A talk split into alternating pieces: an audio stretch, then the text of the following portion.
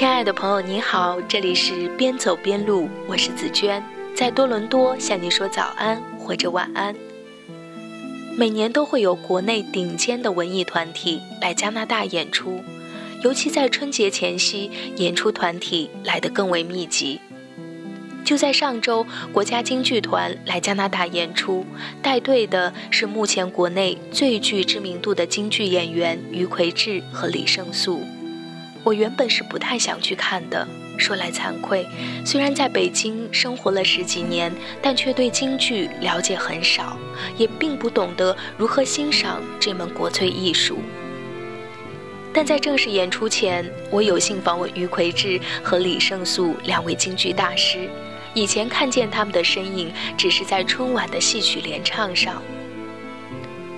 那天我很认真地听他们聊在海内外的演出故事，聊京剧对人的影响。于老师讲起他们在泰国的一次演出经历。那次当他表演完，伴随着掌声往台下正走的时候，突然掌声就变成了尖叫声。他回头一看，原来是王力宏上台了。那次演出结束后，许多粉丝都簇拥着王力宏要合影，但王力宏却拨开人群，追上已经准备离开的于魁智，想要合影。从此，他们就建立了联系。因为王力宏对京剧感兴趣，于老师就给他寄去了专辑。我想，这也是后来王力宏的不少流行歌中填了京剧元素的原因吧。那天听完他们的讲述后，我突然就很想走进剧场，好好的感受下京剧，进一步领略两位艺术家在舞台上的魅力。那天下午的演出座无虚席，除了生活在多伦多的华人观众之外，不少老外也前来捧场。我知道我做了一个正确的决定。台上胡琴一起，那欢快悠扬的曲调就吸引了我全部的注意力。近两个小时的演出很快过去，最期待的压轴戏上场，于魁智和李胜素两位艺术家对唱的《蝶恋》。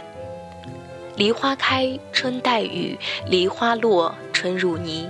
切莫到佳期如梦难觅寻，切莫到云海迢迢星河远。这词写的实在优美，更美妙的是，他们怎么可以把声音控制的那么好，那样饱满圆润，那样流畅婉转？坐在我旁边的大姐是老戏迷，台上的很多样板戏片段，她都能跟着哼唱。她说有几个片段，她听得都快要哭了。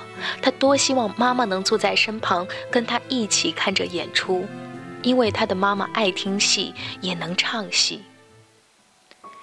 说起来，我妈也是位戏曲爱好者，不过她听的是秦腔。记得小时候，我们家有台录音机，我拿它来放流行歌，我妈用它来放秦腔。我听不懂戏里的人扯着嗓门唱什么，所以觉得难听。我妈也觉得我们听的流行歌没字眼。可说来奇怪，那时我听过的流行歌，后来已经忘得七七八八了。倒是我妈当年常放的那些戏，我记住了，《窦娥冤》《祝福》等，在中学课本里看见他们的时候，这些文学故事对于我来说是熟悉亲切的。所以那天，当于魁智谈起戏曲对人的影响时，说：“凡是爱戏的人都不会去做恶事，因为那些戏曲故事会让人向善。”我补充道：“也会让人更懂美。”说这话的时候，我想起在北京参观梅兰芳故居时，在院子里看到的一些图画。那是当年梅兰芳赴美国演出的时候，他的经纪人齐如山手绘的京剧服饰图以及动作展示图。每件服饰的配色花纹都非常讲究，枣红色底绘衬金色花纹和滚边，曙红色底子则配浅粉色花纹和墨绿滚边。上百套戏服，件件不重样，每件都很精致，在配色花纹上都搭配得极为协调，仿佛中华文化流传千百年，对美的精细感知都自然融汇在这服饰里了。正如于魁智那天所说，这就是流传和流行的不同。这戏曲从戏文到唱腔到服饰，都经过岁月洗礼、时间沉淀，经过无数艺术家的精雕细琢，方能经久不衰。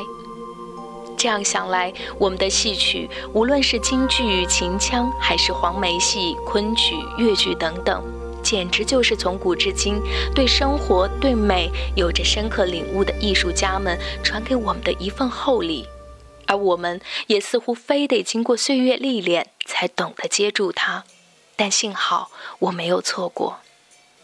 我的师弟也是听友凤凰先生说，讲真，年纪越大越喜欢戏曲绵长的调调。以前春晚一到戏曲联唱就是上厕所时间，现在觉得每年戏曲联唱都好精彩，简直是博大精深的文化彰显。所以我也决定。这个除夕夜，不再跳过春晚的戏曲联唱。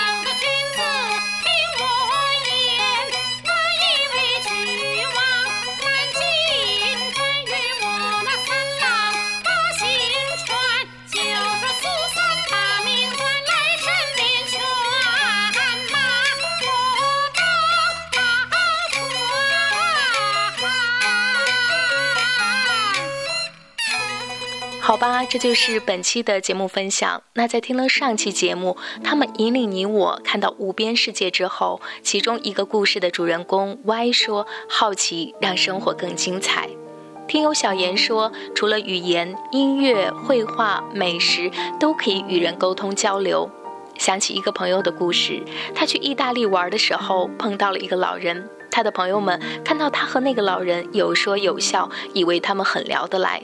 他说：“其实他完全听不懂那个老人在说什么，他们各自说各自的，很开心，远看就像两个好朋友。”阿兰说：“在西雅图听到你的声音，你边走边录，我边走边听。”感谢你的收听，感谢所有朋友们的收听。还是那句老话，如果喜欢这期节目，还请记得转发到你的朋友圈。如果想要阅读本期节目的详细内容，以及了解本期节目的背景音乐，以及观看紫娟在多伦多现场录制的一些戏曲片段，还请关注我的微信公众账号。边走边录。如果想要加入边走边录的听友群，可以加紫娟的个人微信号三六二六四幺幺七。再次感谢你的收听，拜拜。考状